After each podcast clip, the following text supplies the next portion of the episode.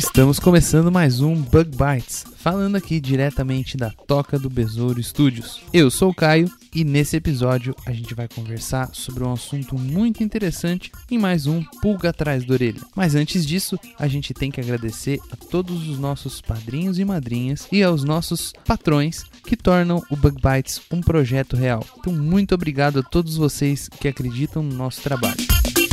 Se você já é um ouvinte assíduo do Bug Bites, você gosta do nosso trabalho, você não precisa pagar para você apoiar a gente. É só você enviar os episódios para os seus amigos, para as pessoas que você sabe que gostam de entomologia e de insetos. Ou então é só você avaliar a gente lá na Apple, ou então seguir a gente lá no Spotify. Isso ajuda a gente demais. Se você quiser apoiar o Bug Bites, dá uma olhada no link que tá aqui embaixo, beleza? Segue a gente também em todas as redes sociais. Esse episódio é um episódio bem curtinho e ele é excelente para você mostrar para os seus amigos. Enquanto isso, vamos lá para o episódio de hoje.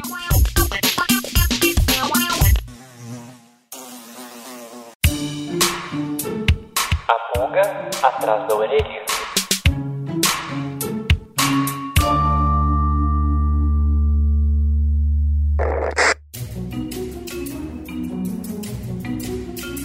Diversos animais são conhecidos por mimetizar ou usar de camuflagem para enganar os seus predadores e usar isso como uma estratégia de sobrevivência. Mas professor, qual que é a diferença entre mimetização e camuflagem? Bom, o mimetismo é o nome que você dá ao fato de algumas espécies de animais serem semelhantes às outras, seja na forma do corpo, na coloração, no cheiro, no comportamento ou até mesmo na emissão de sons. Casos conhecidos são casos de besouros que mimetizam vespas, ou até mesmo de percevejos que mimetizam também vespas, e até casos mais famosos, como por exemplo de aranhas que mimetizam formigas. Já a camuflagem ocorre quando um animal se disfarça para apresentar uma coloração e formas semelhantes ao meio onde ele vive. Um caso interessante e muito conhecido é o caso da borboleta senta-pau, a Ramadrias sp, que geralmente se camufla em troncos de arbusto, ou até mesmo de louva-a-Deus, que ficam camuflados nas pedras ou até mesmo na vegetação em que vivem.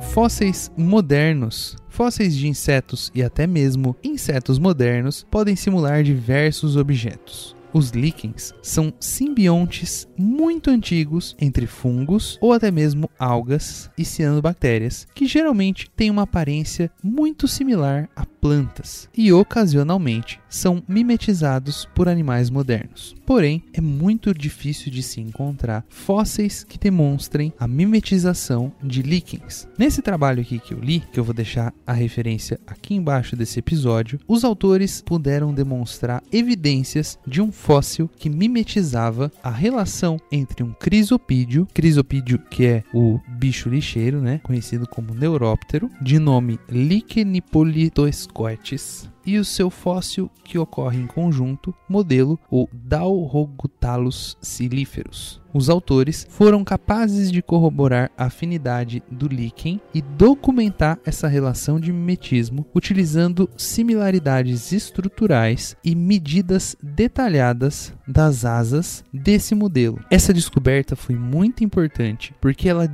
demonstrou a relação e a ocorrência dessa mimetização remontando a 165 milhões de anos, indicando que durante o período Mesozoico os insetos eram capazes de mimetizar líquens, assim como se estabilizar e prover aos neurópteros uma estratégia de sobrevivência.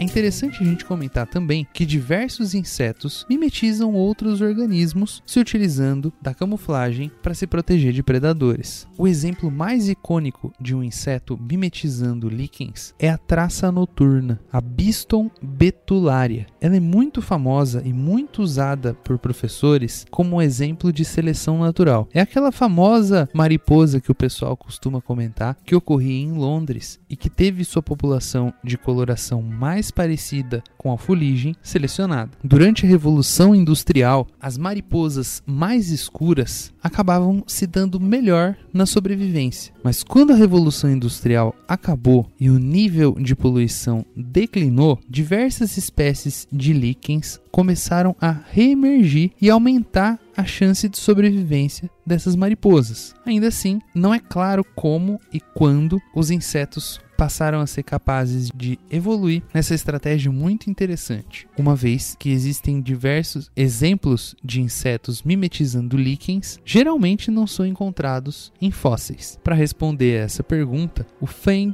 e os seus colaboradores foram capazes de encontrar fósseis de insetos que mimetizavam líquens ao mesmo tempo que eles encontraram fósseis desses líquens. Essa descoberta levou à descrição de duas novas espécies de neurópteros e os seus líquens relacionados. Quando os pesquisadores examinaram as asas desses neurópteros e os líquens sobre microscopia, como vocês vão poder ver nas fotos que a gente deixou no link aqui embaixo e também lá no nosso Instagram, eles foram capazes de analisar praticamente um encontro perfeito na aparência das asas desses insetos e dos líquens. Os padrões das asas dos neurópteros, eles eram muito parecidos com os padrões dos líquens. Junto, essa descoberta demonstrou não apenas que os insetos eles eram capazes de mimetizar os líquens na era dos dinossauros, mas também que essa estratégia de usar líquens para se mimetizar como uma forma de sobrevivência era muito efetiva durante esse período. Isso sugere que há 165 milhões de anos atrás, um microecossistema de líquens e de insetos existia no noroeste da China. Por último, os pesquisadores também levantaram novos questionamentos sobre como esses ecossistemas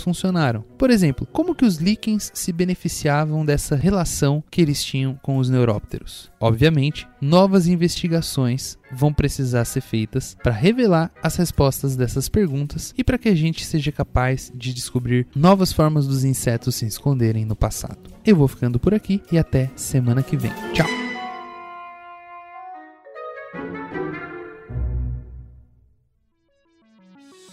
O Bug Bites é um projeto de divulgação científica relacionado aos insetos e à entomologia. Nosso conteúdo é produzido por especialistas da área e de acesso gratuito nas mais diferentes plataformas.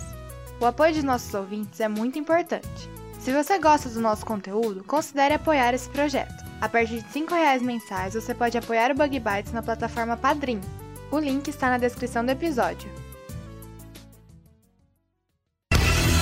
Este podcast foi editado por Orelha, o Estagiário. Edições de podcasts e criação.